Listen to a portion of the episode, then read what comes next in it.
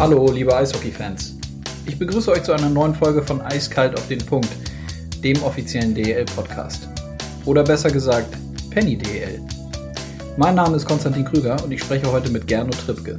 Und natürlich spreche ich mit dem DEL-Geschäftsführer auch über die neue Partnerschaft mit Penny, die wir Anfang dieser Woche offiziell verkündet haben. Überhaupt waren es mal wieder arbeitsreiche und ereignisreiche Tage für die Liga und die Clubs. Denn neben einem neuen Titelsponsor wurde in dieser Woche auch die Lizenzierung für die kommende Spielzeit abgeschlossen.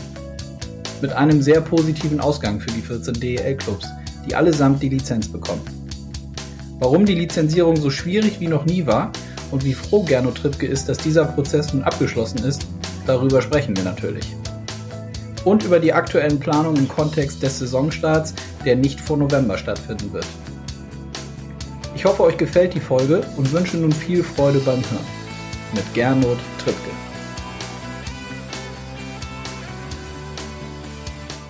Dann legen wir los und ich freue mich auf den heutigen Podcast mit Gernot Trippke. Hallo Gernot. Hallo Konstantin. Wie geht es dir? Ja, mir geht es eigentlich ganz gut. Urlaubsreif im wahrsten Sinne des Wortes. Sehr hektische Wochen und Monate liegen hinter uns und mir. Äh, aber jetzt geht es dann ein bisschen verspätet, aber dann doch äh, am Wochenende endlich in Urlaub. Sehr gut, den hast du dir verdient. Du hast es angesprochen, ähm, ganz, ganz ereignisreiche äh, Tage und Wochen liegen hinter uns und vor allem ja auch gerade die letzte Woche und darüber wollen wir heute ja auch in erster Linie sprechen. Ähm, wir haben gleich mehrere Sachen äh, entschieden und kommuniziert. Lass uns doch mal mit dem, wie wir finden, ja sehr, sehr positiven Thema anfangen, dass wir einen neuen Titelsponsor für uns gewinnen können mit Penny. Vielleicht kannst du einmal kurz aus deiner Sicht äh, schildern, was dieser, diese Partnerschaft eigentlich für die Liga bedeutet. Ja, die neue Kooperation mit Penny als Titelsponsor, der jetzt ab sofort Penny DL ist für uns natürlich ein ganz, ganz äh, großer Meilenstein äh, auf dem Comeback nach Corona, sage ich mal. Äh, wir haben das noch nie gehabt, einen Titelsponsor in der Art und Weise. Wir haben große und gute Partner in der Vergangenheit gehabt, auf Premium-Partner- oder Hauptsponsor-Level. Aber auch für uns und die Clubs ist natürlich das Thema Titelsponsor und der Liganame mit einem Partner, mit einem Partner zu versehen, Neuland. Äh, aber ich glaube, es ist ein ganz, ganz starkes Zeichen, dass wir gerade in dieser Situation es geschafft haben, äh, so einen, so einen Partner mit dem, mit dem Rewe-Konzern auch noch im Hintergrund äh, äh für uns gewonnen zu haben und nicht nur für die DL, ja auch im DEB-Bereich, für das gesamte Eishockey ein ganz, ganz wichtiger Baustein für die Zukunft.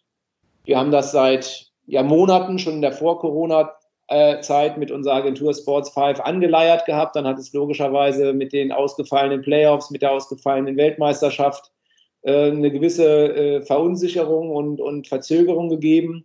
Aber auch da hat sich gezeigt, dass das ein Partner ist, der absolut ready ist für Eishockey, der, der mit uns fühlt und mit uns äh, äh, ja auch, auch harte Zeiten durchgehen will. Und, und umso mehr ist das natürlich ein tolles Signal, gerade in dieser Zeit von gewissen Unsicherheiten äh, einen neuen Partner zu finden, auch in der Dimension, die da jetzt äh, äh, ja, erreicht wurde. Mhm. Du hast es angesprochen, die Gespräche, gerade bei so einem großen Deal, was es ja in der Tat ist, laufen ja sowieso nicht über mehrere Tage und Wochen, sondern das zieht sich ja immer äh, über einen längeren Zeitraum. Wie schwierig war es dann in, in diesem Fall, was die Gespräche angeht, weil du ja auch geschildert hast, dass wir inmitten so einer Corona-Krise sind?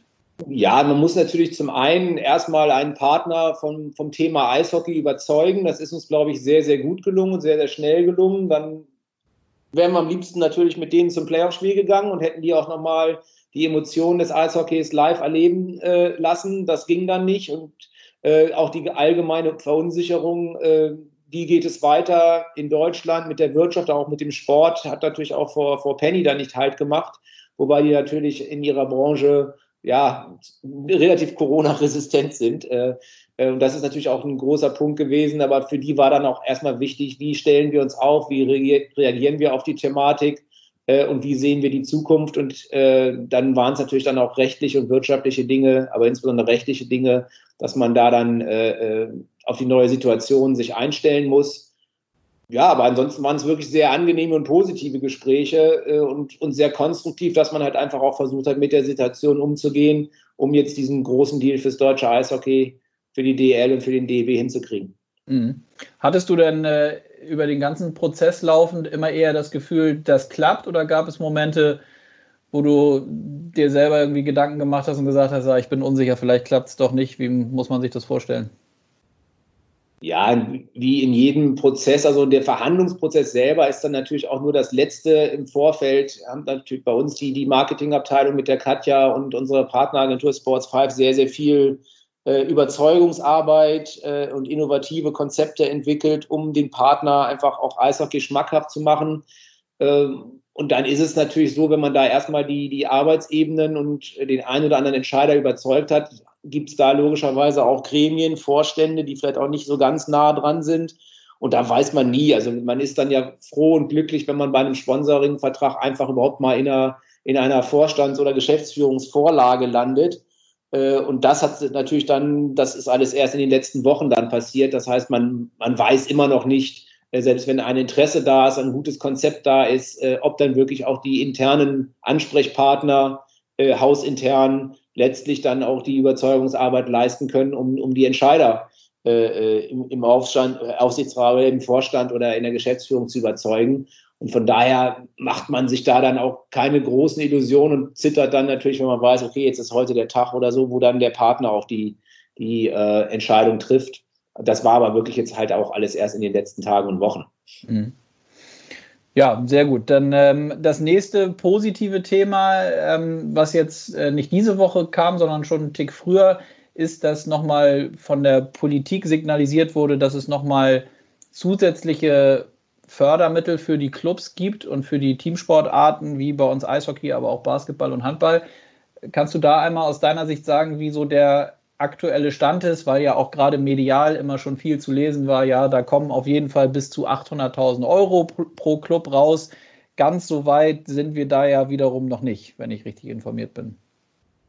Ja, also äh, das basiert ja alles auf dem Konjunkturpaket der Bundesregierung mit diesen äh, sogenannten 100 oder den bekannten 130 Milliarden. Dann ist davon für die kleinen und mittelständischen Unternehmen ein Batzen von 25 Milliarden rauskristallisiert worden allerdings mit Vorgaben, die auf, auf Profi-Unternehmen halt überhaupt nicht passen. Also sowohl die Zeiträume als auch die Bezugsgrößen als auch die Nachweismöglichkeiten funktionieren halt für den Sport nicht. Äh, deshalb war es sehr, sehr wichtig, da nochmal nachzuarbeiten und es ist dann im Zusammenwirken mit den, mit den Verbänden, äh, DEB, DHB, DBB, organisiert über Team Sport Deutschland, äh, äh, unsere, unsere Ligen aus den verschiedenen Mannschaftssportarten, äh, die dann auch noch über den Sportausschuss mit dem einen oder anderen geneigten Abgeordneten, der uns da geholfen hat, äh, äh ist man dann nochmal an, an das Bundeswirtschaftsministerium gekommen, um dann aus diesem Topf, wo grundsätzlich dann in dem Konjunkturpaket die Profisportvereine drin waren, jetzt nochmal ja, eine Summe von 200 Millionen Euro rauszulösen, die jetzt äh, zielgerichtet dem Sport oder dem Profisport zur Verfügung gestellt werden soll. Äh, das sind, wie du richtig sagst, dann bis zu 800.000 Euro äh, für äh, einen Profiklub. Allerdings Betonung auf bis zu 800.000 Euro. Es sollen 80 Prozent der äh, Ticket-Einbußen 2019 im Vergleich zu 2020 kompensiert werden. Aber die genauen Nachweismöglichkeiten oder Voraussetzungen, die sind noch nicht festgezurrt. Also von daher bin ich bei sowas immer sehr vorsichtig. Aber ich glaube, wir sind auf einem guten Weg, dass wir überhaupt als Sport jetzt berücksichtigt sind und wir halt auch eine, eine sportspezifische Regelung, was jetzt wieder beim Bundesinnenministerium liegt, gefunden werden soll für die Verteilung. Aber nochmal, es hat, äh, das ist eine Obergrenze von 800.000. Das bedeutet nicht, dass alle, alle so viel kriegen. Und da werden sicherlich noch diverse Voraussetzungen äh, äh und äh, ja, Regularien zu beachten sein, äh, und wir wissen halt auch noch gar nicht, wann diese Gelder fließen, denn, denn wenn der Vergleich 19 zu 20 geschlossen wird, dann könnte das ja auch durchaus bedeuten, dass die Gelder eigentlich ja auch erst in 21 fließen können, es sei denn, es gibt irgendwie Vorschüsse oder Akontozahlungen. Mhm. Nun sprichst du gerade das, das, das ganze Thema so Politik auch an. Ich habe mich schon mal gefragt, gab es eigentlich seit, ich würde, ja, seit Mitte März sind wir eigentlich in dieser dauerhaften Krisensituation aufgrund der Corona-Krise. Gab es eigentlich mal bei dir im Tagesarbeitsablauf mal einen Tag, wo du überhaupt gar keine dieser politischen Gespräche geführt hast? Gab es das überhaupt? Oder war das jeden Tag, stand das eigentlich jeden Tag immer wieder auf der Agenda, dass man sich natürlich intern zu den Themen abstimmt, aber wie du es angesprochen hast, ja auch ganz, ganz viel mit den anderen, mit den anderen Ligen zum Beispiel? Ja, natürlich Direktkontakt steht man zur Politik nicht jeden Tag, aber man denkt daran, man arbeitet daran, äh, wie du richtig sagst, über die verschiedenen Interessenverbände, abgestimmt mit dem DEB, abgestimmt äh, mit den anderen Profiligen, in denen wir Initiative Profisport haben, Verband der Sportsponsoring-Anbieter. Man muss mit den Hallenbetreibern, die ja sehr, sehr wichtig und die unser Arena-Partner sind, äh, sich abstimmen. Von daher, ja, jeder Arbeitstag hatte sicherlich, hatte jetzt sicherlich irgendwas äh, damit zu tun, äh, dass wir, dass wir äh, auf die Politik, auf die Behörden einwirken, auf neue Regularien, Landesverordnungen äh, uns einstellen müssen, gucken müssen, welche gesetzlichen Vorgaben gibt es, welche Fördermittel gibt es, also verschiedenes mit Gesundheitsministerien, Innenministerien, Arbeitsministerien. Also da ist schon zumindest jeder Arbeitstag äh, hat einen Großteil davon gehabt, äh, äh die man mit dem behördlichen und politischen äh, Umfeld umgeht, ohne dass man jetzt vielleicht jeden Tag mit immer mit einem Politiker oder mit einem Regierungsvertreter Kontakt hatte. Mhm. Aber, aber wie gesagt, also das ist sicherlich ein Großteil der Arbeit momentan, äh, das alles in die wichtigen Wege, Wege zu geben. Und natürlich darf man auch nicht vergessen, man kann diese Leute ja auch nicht nerven. Es gibt halt auch 80 Millionen andere Bundesbürger, die Nöte und Ängste und Probleme haben. Äh, und und äh, da dreht sich natürlich nicht alles um Profisport, das muss man auch sehen und man muss da auch sehen, äh, welche Prioritäten dann auch die Politik setzen muss und kann. Mhm. Jetzt hast du eben das Gesundheitsministerium zum Beispiel angesprochen. Das ist ja auch, äh, war nachzulesen äh, von uns, dass wir an einem sogenannten Leitfaden ähm, die letzten Tage und Wochen gearbeitet haben. Nun muss man dazu auch gleich sagen, dass wir da jetzt noch nichts äh, final Neues von der Politik gehört haben. Aber vielleicht kannst du einmal noch mal sagen, wie wichtig aus deiner Sicht diese, dieser Leitfaden ist, den man erstellen musste, vor allem dann auch im weiteren Verlauf, was die einzelnen lokalen Standorte und Clubs angeht. Denn da wird ja dann, glaube ich, im weiteren Step ähm, wird da ja auch Arbeit auf die Verantwortlichen zukommen, weil das ja letztlich die, die Sportstätten sind, wo dann auch äh, bei uns Eishockey wieder gespielt werden soll. Ja, wie der Begriff Leitfaden schon sagt, es ist nicht mehr, aber auch nicht weniger. Es ist das, was wir auch äh, zusammen mit den Kollegen vom äh, Handball und Basketball für den Indoor-Sport entwickelt haben, mit dem Dr. Keinzinger, der da auch ein großer Fachmann ist, auch die, den Fußballbereich berät, äh, äh, wo wir einfach mal Eckpunkte und Überschriften zusammengefasst haben, an was muss gedacht werden, was ist der Stand der Dinge, welche, welche äh, äh, Erwägungen muss man treffen. da ist man im Gespräch natürlich mit den Gesundheitsbehörden, auch mit dem Bundesgesundheitsministerium. Aber letztendlich geht es darum, äh, äh, auf die Politik auf Landesebene hinzuwirken, dass man gute Ideen, gute Konzepte hat, dass sowohl die Gesundheitsämter vor Ort die äh, individuellen Arenen mit Zuschauern wieder zulassen und gleichzeitig die Landesverordnungen, die es ja in allen Bundesländern gibt und die auch leider nicht, nicht einheitlich sind, äh, so zu lockern, dass man überhaupt mit diesen Konzepten und diesen Absprachen und Genehmigungen der Gesundheitsämter vor Ort was anfangen kann. Denn äh, da gibt es durchaus natürlich Ideen, den einen oder anderen Zuschauer wieder ins Stadion zu lassen. Aber wenn ich mir jetzt Stand heute angucke, äh, sagt Bayern für Sportveranstaltungen, also Sportveranstaltungen Amateurbereich sind meines Wissens gar nicht erlaubt. Sportveranstaltungen Profi mit null Zuschauern. In NRW sind es 100 der Deckel, bis auf weiteres. In Baden-Württemberg und in, äh, äh, äh und in Berlin sind es 500 respektive 1000 Zuschauer bis zu und das auch schon festgelegt bis Ende, äh, Ende Oktober. Also von daher ist das auch immer der Rahmen, mit dem man arbeiten muss äh, ähm, und über das sich natürlich dann die örtlichen Behörden nicht hinwegsetzen können. Die können sagen, finden wir das gut, das Konzept und ihr könnt mit x Zuschauern von unserer Seite spielen, aber solange natürlich von einer Landesverordnung der absolute Deckel oben drauf ist, äh, äh, hilft das auch nicht so. Dass das jetzt zweischneidig ist, also wichtig, Vorgaben, Ideen entwickeln. Äh, wir werden auch äh, diverse Arenen mal mustermäßig durchdefinieren und Genehmigungen oder Genehmigung ist falsch, weil die wird man in der Form nicht kriegen, aber so pro forma Genehmigungen einholen, zu sagen, das ist abgestimmt mit den lokalen Behörden, insbesondere mit, mit Ordnungsamt und, und Gesundheitsamt.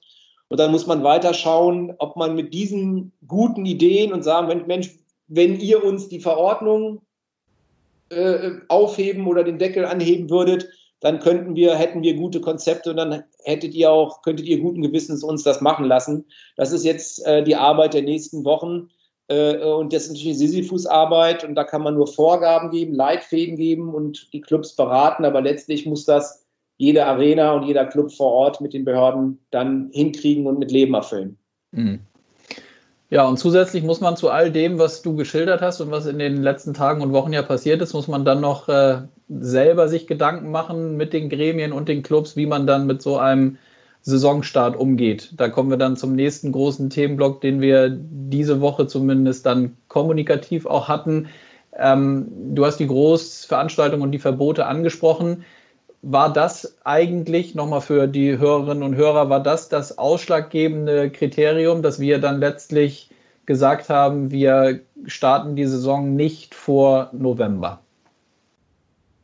Ja, also wir müssen ja realistisch sein und wir werden in Baden-Württemberg und Berlin keine äh, Veranstaltung mit ernsthaften Zuschauern machen können. Wir haben gleichzeitig äh, äh NRW, Bayern, Bremen, äh, äh, Standorte, die wir haben, äh, Bundesländer, die wir haben, wo nicht absehbar ist, ob und wann die Verordnungen aufgehoben werden oder, oder gelüftet werden. Und deshalb war für uns eigentlich die Planungssicherheit für die Clubs sehr, sehr wichtig. Wir hätten vielleicht noch die eine oder andere Woche warten können, bevor man jetzt ganz logistisch wissen muss, holt man die Spieler, fängt man mit dem Training an aber da wollten die Clubs dann in gewisser Weise jetzt auch eine Planungssicherheit haben. Äh, und man hat sich dann darauf verständigt, auch, auch Uniso, äh, dass es besser ist, jetzt auf den November zu warten, in der Hoffnung, dass da die Wahrscheinlichkeit höher ist, dass wir mit Zuschauern spielen können, um dann gerade für die vorgenannten Konzepte mehr Zeit zu finden, auf eine Erleichterung äh, von den, der Vorgaben zu hoffen und dementsprechend natürlich jetzt auch dann die, die logistische und sportliche Saisonplanung der Clubs äh, relativ früh schon mal äh, um vier bis sechs Wochen verschieben zu können. Mhm. Und dann ist natürlich wie immer bei solchen Entscheidungen, gerade auch bei den Fans, was ja auch nachvollziehbar ist, was ja letztlich eigentlich auch, nicht nur eigentlich, das ist ja ein total, äh, total positiv zu sehen, die wollen wieder Eishockey sehen und die freuen sich auf ihre Clubs und so da hört man natürlich viel dann relativ schnell, ja, aber warum denn im Eishockey so, in anderen Sportarten? Ich will mal Fußball ganz ausklammern, weil ich glaube, da müssen wir gar nicht groß drüber reden. Das ist mittlerweile ja, glaube ich, wirklich allen bekannt, dass da die Voraussetzungen äh, ganz andere sind. Ähm, sagen ja aber trotzdem viele, ja, die Handballer und Basketballer, die machen es dann ja doch irgendwie anders. Was entgegnest du dem dann eigentlich aus, aus deiner Sicht? Ja, du hast es richtig gesagt. Fußball, zumindest in der ersten und zweiten Liga, ist natürlich die Refinanzierung eine andere. Deshalb konnten und mussten und haben das auch sehr, sehr gut gemacht, die Kollegen jetzt mit, mit, äh, mit den Geisterspielen. Das hat ja wirklich auch dann, dann funktioniert. Da waren ja auch viele skeptisch, aber ich glaube, äh, da haben die dann einen richtig guten Job gemacht und natürlich auch, auch für uns, äh, äh für die anderen Sportarten, äh, ja, gute Muster dargestellt. Äh, ähnlich ist es mit dem BBL-Turnier jetzt gewesen, äh, mit, dem, mit, dem End, mit der Endrunde, wo man natürlich auch Erfahrungswerte sammelt. Grundsätzlich glaube ich nicht, äh, ehrlich gesagt, dass man die anderen Spielzeiten, die die Kollegen haben, dass man da jetzt äh, ja, sich daran orientieren kann. Ich glaube, die gehen ein großes Risiko, ob sie wirklich diese Zeiten, die sie da genannt haben, halten können. Und sie haben natürlich auch schon, wenn ich die Kollegen vom Handball sehe, die würden ja normalerweise im August anfangen. Das heißt, die schieben jetzt auch schon die haben nur halt auch noch andere Terminnöte mit Olympia hinten dran, Champions League und diversen anderen Terminen, die sie noch erfüllen müssen. Das heißt, die sind mit ihrer Saison äh, äh wahrscheinlich jetzt schon mit Oktober am Anschlag. Und wir konnten es uns äh, insofern leisten, dadurch, dass die Weltmeisterschaft zwei Wochen verschoben ist, dass wir jetzt nochmal sagen, bevor wir jetzt äh, mit dem Risiko von Geisterspielen in die Saison gehen, warten wir jetzt nochmal ein paar Wochen ab in der Hoffnung, dass wir ab November vielleicht voll spielen können. Und dann müssen wir uns halt überlegen, äh, Worst Case, was ist der Plan D, wenn bis dahin immer noch keine Zuschauer äh, äh, möglich sind. Aber ich glaube, das liegt einfach bei den Kollegen daran, dass die, dass die einfach terminlich auch nicht die Manövriermasse haben, die wir zum Glück noch haben im Eishockey. Mhm. Und du sprichst das Worst-Case-Szenario an. Also zum einen ist ja auch nochmal zu sagen, dass ähm, was den November angeht mit Deutschland Cup, da sind wir gerade ähm, oder ist im gemeinsamen Direktorat DEB, DEL wird darüber gesprochen, was die genaue Terminfindung angeht. Was das Worst-Case-Szenario angeht, ähm, was du eben gesagt hast, gibt es nach wie vor ja den Stand von uns, dass etwaige Spiele ohne Zuschauer nur wirklich als Überbrückung denkbar sind, richtig?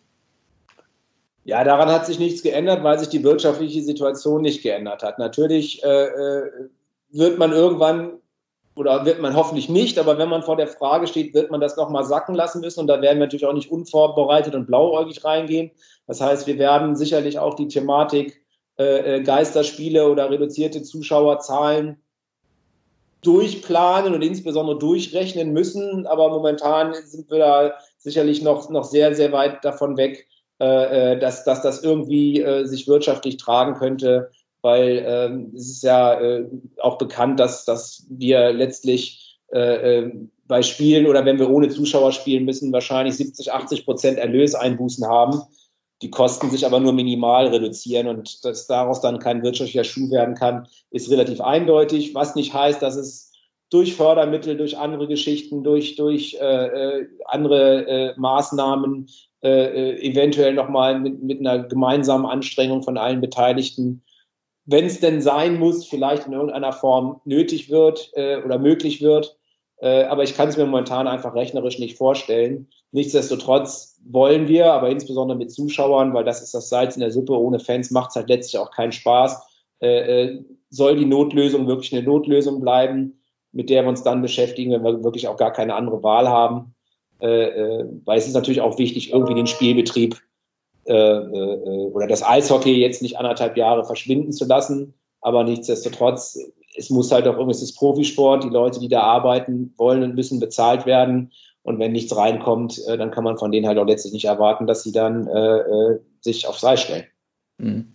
Wo du auch gerade das ansprichst, ist das eigentlich, wie muss ich mir das vorstellen, ist das das Schwierigste vielleicht, dass man immer wieder überlegen muss, weil ich weiß es ja auch von dir, du würdest ja auch am liebsten sagen, wir legen irgendwie äh, im September, Oktober, November fix wieder los, weil äh, Eishockey wieder losgehen muss. Aber wir müssen eben halt kühlen und klaren Kopf bewahren und dementsprechend Entscheidungen treffen ähm, und die Realität im Blick haben, was eben möglich ist und was nicht. Ist dieses Abwägen zwischen den, den, den eigenen Emotionen, was man eigentlich gerne möchte, und diesem realistischen Blick, ist das immer wieder das Schwierigste oder gibt es andere Sachen, die in der Entscheidungsfindung noch schwieriger sind?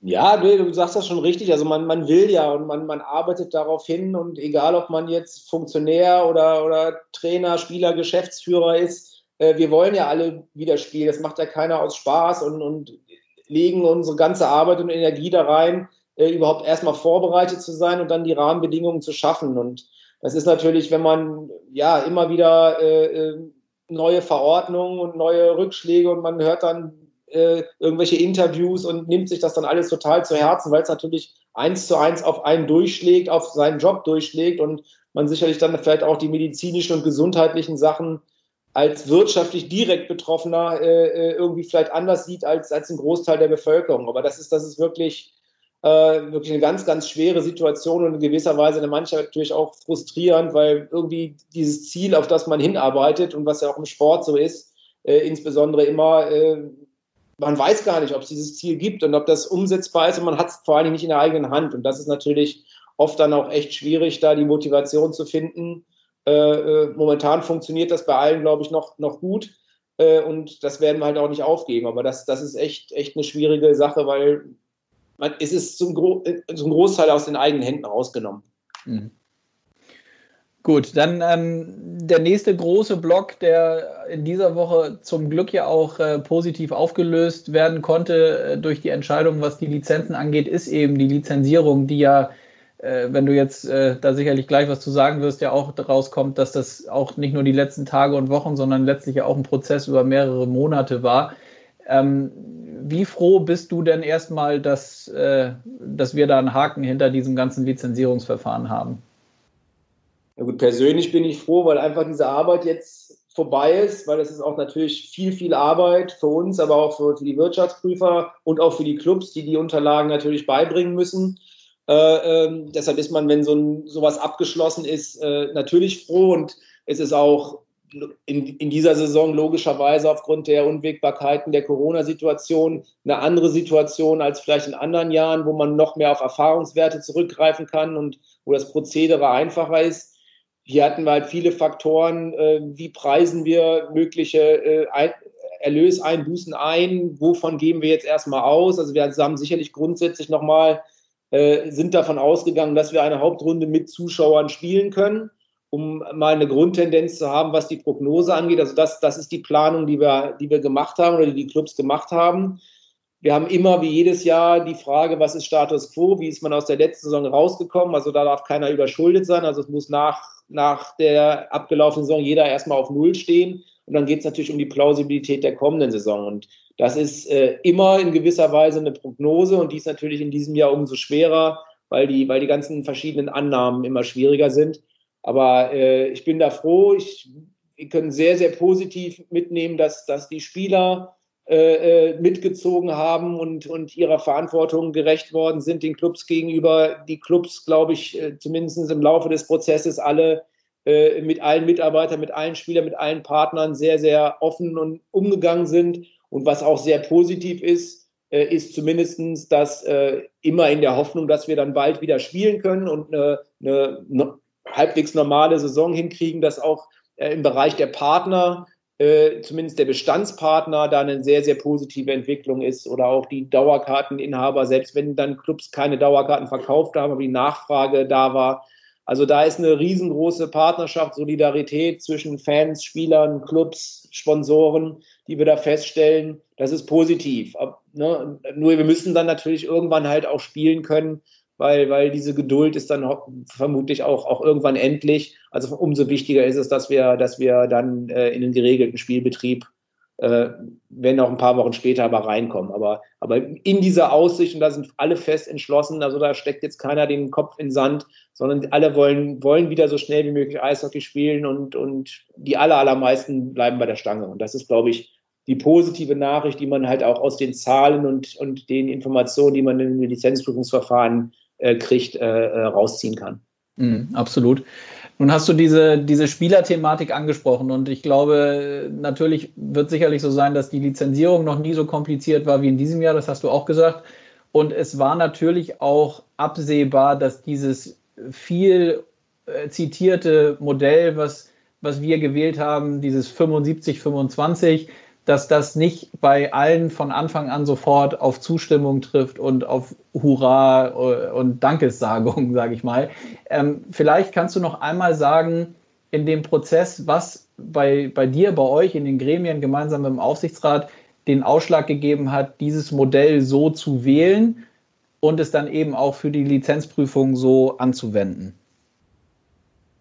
Ja, in allererster Linie war der Ausgangspunkt bei der Lizenzprüfung, wie ich vorhin schon gesagt habe, eine Plausibilität und eine Prognose der Erlösmöglichkeiten in der kommenden Saison. Und da muss sich, glaube ich, keiner was vormachen, dass wir da zumindest defensiv kalkulieren müssen und defensiver kalkulieren müssen äh, als in normalen Jahren. Und dann hat sich relativ schnell gezeigt, wenn man das tut, sei es auf der Sponsoren, sei es auf der Zuschauerebene, dann, dann muss man auch auf der Kostenebene was tun. Und die Problematik im Profisport und insbesondere im Eishockey ist so, dass die Kosten äh, äh zu einem Großteil äh, äh, von Personalkosten und davon den Spielern äh, abhängen und die auch relativ früh feststehen. Das heißt, ein Großteil der, der Personalkosten und der Spieleretats sind natürlich schon im, im, ja, im, werden im Winter festgezurrt und nur noch kleine Teile sind dann im März, April, Mai noch, noch offen. Von daher äh, war das eine der wenigen Stellschrauben, die man natürlich äh, überhaupt drehen kann in, in einer Planung auf Clubebene und dann abgebildet dessen in der Lizenzprüfung. Wir haben uns dann versucht, wie kann man sich der Sache annähern, wie kann man trotzdem aber auch fair äh, umgehen und in gewisser Weise letztlich auch individuell vorgehen, weil es ja an einem oder anderen Standort natürlich auch verschieden durchschlägt, sodass man gesagt hat, man muss zwei wichtige Dinge einbauen. Das eine ist das Thema, dass wir länger nicht oder gar nicht spielen können. Das ist das Thema Kurzarbeit, weil dann haben wir gar keine Erlöse. Und dann müssen wir die Clubs, aber auch die Spieler insofern schützen, dass wir das Thema Kurzarbeitergeld in Anspruch nehmen können, wenn es denn erforderlich ist. Und das Gleiche, und das Gleiche ist im Thema, wenn wir denn spielen, aber äh, mit äh, reduzierten Erlösen, dann müssen wir halt auch die Spieler mit in die Pflicht nehmen. Wenn es ist im Eishockey so, es ist vielleicht anders als im normalen Geschäftsleben, da ist kein Eigentümer dahinter, der eine Dividende abzwackt oder eine Ausschüttung, sondern im Profisport ist es halt so, man macht das, um zu gewinnen und nicht um Gewinne zu machen. Äh, und von daher ist da jetzt kein Profiteur da hinten dran, sondern alles, was äh, möglicherweise an Erlösen reinkommt, wird natürlich reinvestiert, wird in den Club, in die Mannschaft reinvestiert und damit in der Regel halt auch größtenteils in die Gehälter.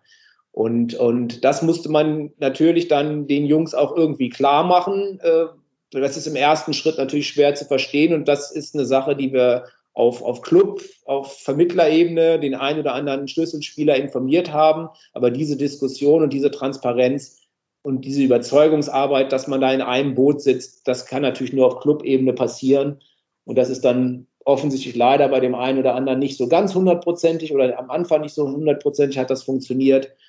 Aber ich glaube, im Nachhinein äh, hat jeder eingesehen, dass das eine alternativlose und auch die fairste Lösung ist, die wir haben. Die, ne, viele Mitarbeiter sind in Kurzarbeit, auch die jetzt nicht im spielenden Personal sind. Also jeder äh, trägt da seinen Rucksack jetzt mit sich rum. Äh, auch bei uns bei der Liedergesellschaft, äh, unsere Profischiedsrichter sind seit 10. März in, in 100 Prozent Kurzarbeit, äh, äh, haben dadurch natürlich auch massive Gehaltseinbußen. Also das, das muss man sehen. Äh, aber ich glaube, wenn wir merken, dass wir halt alle hier ja, an einem Strick ziehen und keiner irgendwie davon profitiert, äh, dann ist das auch äh, dann darstellbar und das zeigt jetzt auch im Rahmen der Lizenzprüfung, äh, äh, dass sich das dann im Laufe der Woche dann auch durchgesetzt und umgesetzt hat. Mhm. War dir und dem Aufsichtsrat eigentlich ab dem Moment, als ihr gesagt habt, okay, dieses Modell, das ist es für uns, das, da glauben wir dran, dass das, wie du auch gesagt hast, dass das fair ist, bei aller Schwierigkeit in dieser Krisensituation, aber die ist nun mal da. War dir eigentlich, war euch sofort klar, dass das ein schwieriger Prozess wird, so wie du ihn, wie du ihn geschildert hast? Ja, also dass sowas rechtlich und wirtschaftlich und emotional nicht einfach ist, ist klar, aber dass es einfach wirtschaftlich und vernünftig und dann wirklich eine faire Lösung ist, war uns auch klar. Wie gesagt, die Überzeugungsarbeit, die dann vielleicht in den Einzelgesprächen zu leisten ist, da war uns vielleicht nicht ganz klar, wie schwierig das ist, beziehungsweise äh, dass der ein oder andere das vielleicht dann doch nicht so klar umsetzen kann und, und kommunizieren kann, wie wir uns das wünschen, gewünscht hätten. Aber äh, wie gesagt, also nach und nach haben, glaube ich, alle das sehr, sehr gut umgesetzt. Äh, und ja, man muss auch sehen, jetzt, wenn eine Liga und jetzt hier über 400 Spieler dann äh, letztlich auch auf 25 Prozent ihres Gehaltes nicht verzichten, aber die zumindest mal äh, äh, zur Disposition stellen. Und es kann ja durchaus passieren, dass wenn es doof läuft, die Jungs äh, dann darauf verzichten müssen. Äh, dann ist das eigentlich ein sehr, sehr gutes Signal der Solidarität, äh, äh, dass die halt auch ihre Verantwortung sich bewusst sind und das gemacht haben. Also, ähm, dass das nicht leicht wird, war uns klar. Der ein oder andere Schlenker oder hätten wir uns sicherlich oder Kommentar, den hätten wir uns sicherlich nicht so gewünscht, aber äh, nochmal, wir haben, reden hier von 14 Clubs, wir reden von, von 400 Spielern, wir reden von einem Haufen Spielervermittlern und dafür haben wir uns, glaube ich, äh, dann doch sehr, sehr gut äh, zusammengerissen und, und das über die Bühne gekriegt. Mhm. Sehe ich genauso. Ähm, und trotzdem da nochmal eine Nachfrage. Wie sehr ärgert dich das denn persönlich, wenn denn auch gerade medial, ich bin weit davon entfernt, eine, eine Medienkritik anzustimmen, aber trotzdem gab es natürlich in dem Prozess, wie ich auch finde, äh, wie es dann immer so ist, sehr, sehr vereinfacht dargestellte Szenarien und auch Berichte. Wie sehr ärgert dich das denn selber in dem Wissen, dass du dir da mit den Aufsichtsratskollegen ja nicht nur 30 Minuten zu Gedanken gemacht hast, sondern ihr da äh, sehr, sehr, sehr, sehr lang und immer wieder drüber gesprochen habt? Ja, das, ist, ne, das sind ja nicht nur wir hier bei der Liga, das ist nicht der Aufsichtsrat allein, das sind äh, die Rechts- und Wirtschaftskommission, das sind rechtliche, steuerliche Berater, das sind ja letztlich dann auch alle Clubs, die in diese Entscheidungsfindung involviert sind und mit denen solche Sachen abgestimmt werden. Es ist ja nicht so, dass wir das irgendwie von oben auf drauf flopfen, sondern, sondern äh, das ist natürlich immer mit der Einstimmigkeit oder der überwältigenden Mehrheit der Clubs dann auch umgesetzt worden, weil, weil anders geht's ja gar nicht. Es ist ja jetzt kein Alleingang von irgendwelchen Aufsichtsräten oder irgendjemand anders. Also ja, ich ärgere mich halt oft äh, oder es ist aber immer so im Leben, wenn, wenn über die Presse braucht man sich nicht ärgern und dass da Sachen verkürzt dargestellt werden, äh, da braucht man sich auch nicht drüber ärgern. Das liegt in der Natur der Sache. Mich ärgert halt, wenn, wenn Leute irgendwas schreiben und vorher nicht gefragt haben. Also so vermeidbare Fehler, sage ich mal. Ne? Die Unforced Errors, wo man sagt, Mensch, hättest du einfach mal gefragt oder es dir erklären lassen, äh, äh, dann wäre es vielleicht gar nicht zu so einer Missstimmung gekommen oder, aber wie gesagt, das mag auch bei dem einen oder anderen Prinzip sein, kennt man ja auch äh, aus der Medienarbeit, dass man dann halt auch gerade mal nicht fragt oder gerade auch mal Leute gegeneinander versucht auszuspielen, weil die Story dann irgendwie lustiger ist. Äh, und wie gesagt, es ist natürlich nicht, nicht Job äh, von Journalisten oder von kritischen Journalisten, uns zu helfen, sondern sie wollen äh, ja, Auflage machen oder halt dann auch mal, mal berechtigte, mal unberechtigte, mal spannende oder lustige Kritik üben.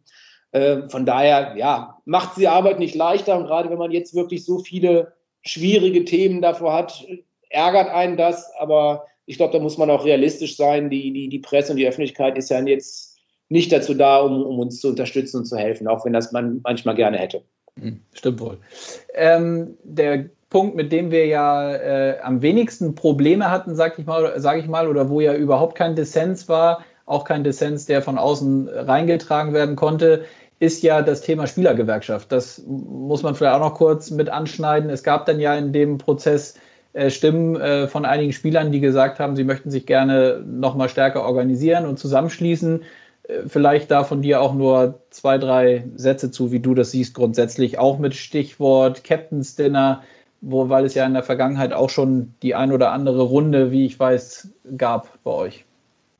Ja, und auch lustige Runde. Also da, da glaube ich, äh, da müssen wir auch, auch, brauchen wir uns auch nicht verstecken. Und das sind halt auch genauso Sachen, wie du es eben angedeutet hast, wo vielleicht versucht wird reinzutragen, Spielergewerkschaft, Interessenvereinigung, Zwist, Streit, Liga, irgendwas, sondern das ist überhaupt ganz und gar nicht so. Also A, ich glaube, es ist im rechtlichen, technischen Sinne, wird es im Zweifel keine Gewerkschaft geben, äh, äh, die eine Tarifpartei ist, genauso wenig wie wir wahrscheinlich als Tarifpartei uns irgendwie gerieren können, aufstellen können. Wenn die Spieler eine Interessenvertretung gründen, dann haben wir da überhaupt kein Problem mit, wenn es dann Themen gibt, die man dann dadurch besser eben an die Spieler kommunizieren kann. Wie es jetzt in dem bilateralen Verhältnis ist, Club zu seinem jeweiligen Spieler, manchmal noch unter Einschaltung der Vermittler. Wenn es da irgendwie eine Gruppierung geben würde, wo man übergeordnete Themen ansprechen kann, dann hat da kein Mensch ein Problem mit, dann, dann ist es auch absolut eher im Interesse. Und äh, äh wie gesagt, wir haben ja keine Tarifparteien, wir haben nicht den, den äh, Spagat, den wir zum Beispiel in Nordamerika haben. Warum haben die Spielergewerkschaften auf der einen Seite, weil die Spieler halt Angst haben, dass sie übervorteilt werden, dass die, dass die Erlöse eben nicht bei den Spielern ankommen, sondern irgendwo anders verschwinden, dass da Leute damit Geld verdienen. Ähm, die Thematik haben wir nicht. Im Gegenzug hat man da natürlich viele Dinge wie, wie ein, ein, ein Tarifvertrag, Collective Bargaining Agreement, womit man das Kartellrecht aushebelt, wo die Spieler natürlich auch sich mit dem Draft abfinden müssen, wo sie sich damit abfinden müssen, dass sie morgens in Boston aufstehen und abends in San Jose ins Bett gehen, weil sie getradet worden sind, äh, wo mhm. sie jahrelang irgendwie an irgendwelche Clubs oder Vorgaben gebunden sind, natürlich an hohem Niveau. Äh, äh das sind alles Dinge, äh, wo sie an ein Salary Cap, natürlich auf Riesenniveau, aber ein Salary Cap haben.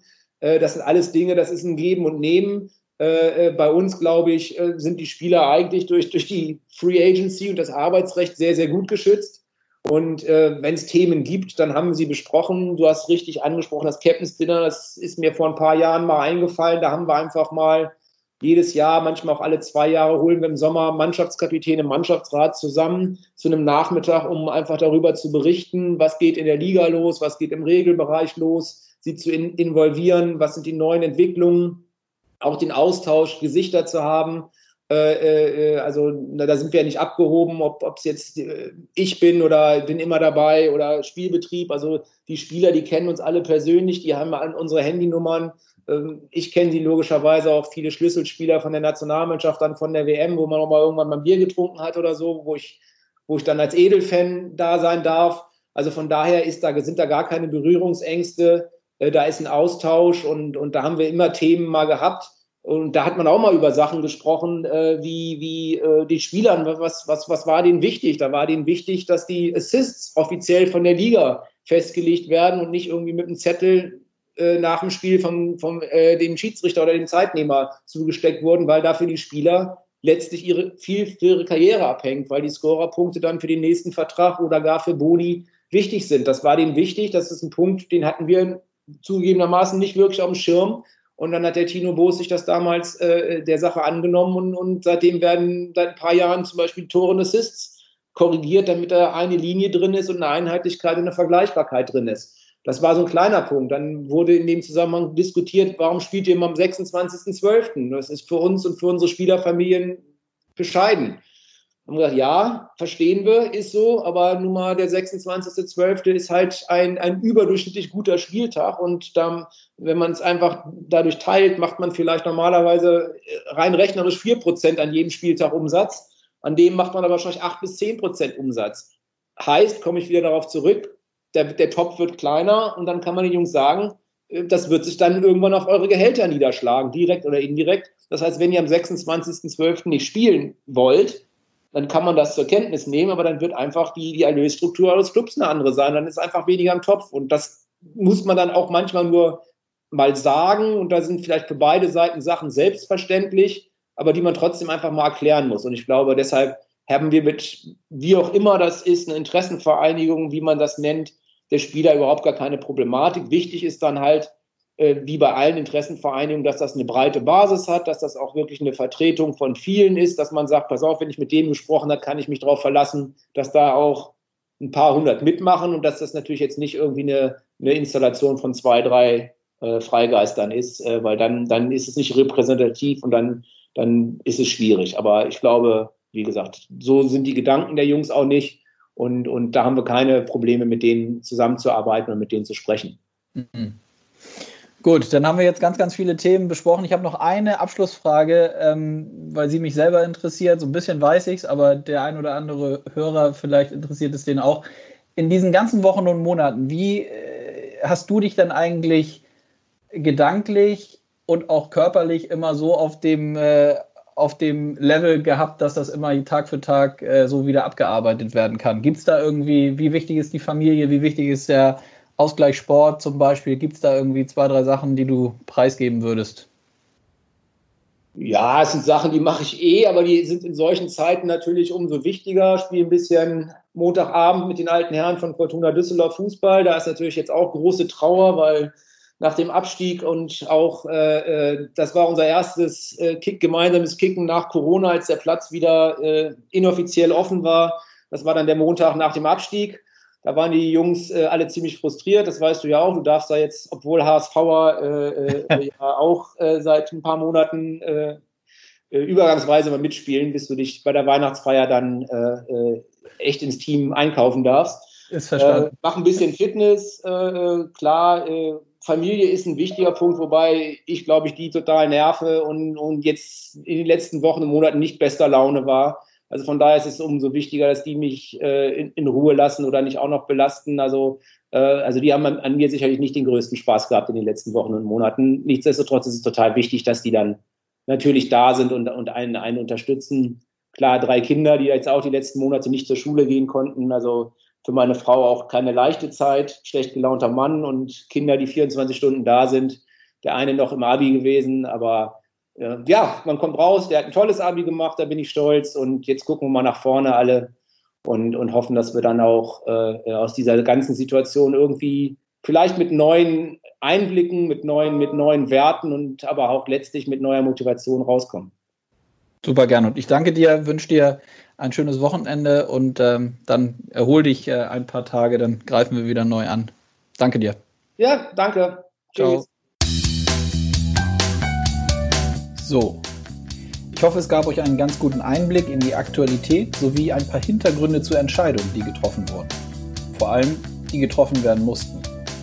Mir bleibt eigentlich nur, euch ein paar schöne Tage zu wünschen. Denn in der nächsten Woche machen wir eine kleine eiskalt auf den Punkt Pause. In der Woche danach sind wir aber wieder mit einer neuen Folge am Start, auf die ich mich zumindest jetzt schon freue. Und vielleicht überbrückt ihr einfach die freie Woche und hört euch nochmal ein paar Folgen an, die ihr bislang noch nicht gehört habt. Ich meine, wenn das überhaupt vorgekommen ist. Die Community hier wächst übrigens stetig weiter an. Wenn die Zahlen nicht täuschen, knacken wir bald die 10.000 Abonnentenmarke. Was natürlich mega ist und mich extrem freut. Ich werde mir ein kleines Gewinnspiel überlegen für alle, die die Bock haben. Und bis dahin bleibt gesund. Wir hören uns bald wieder. Euer Konstantin.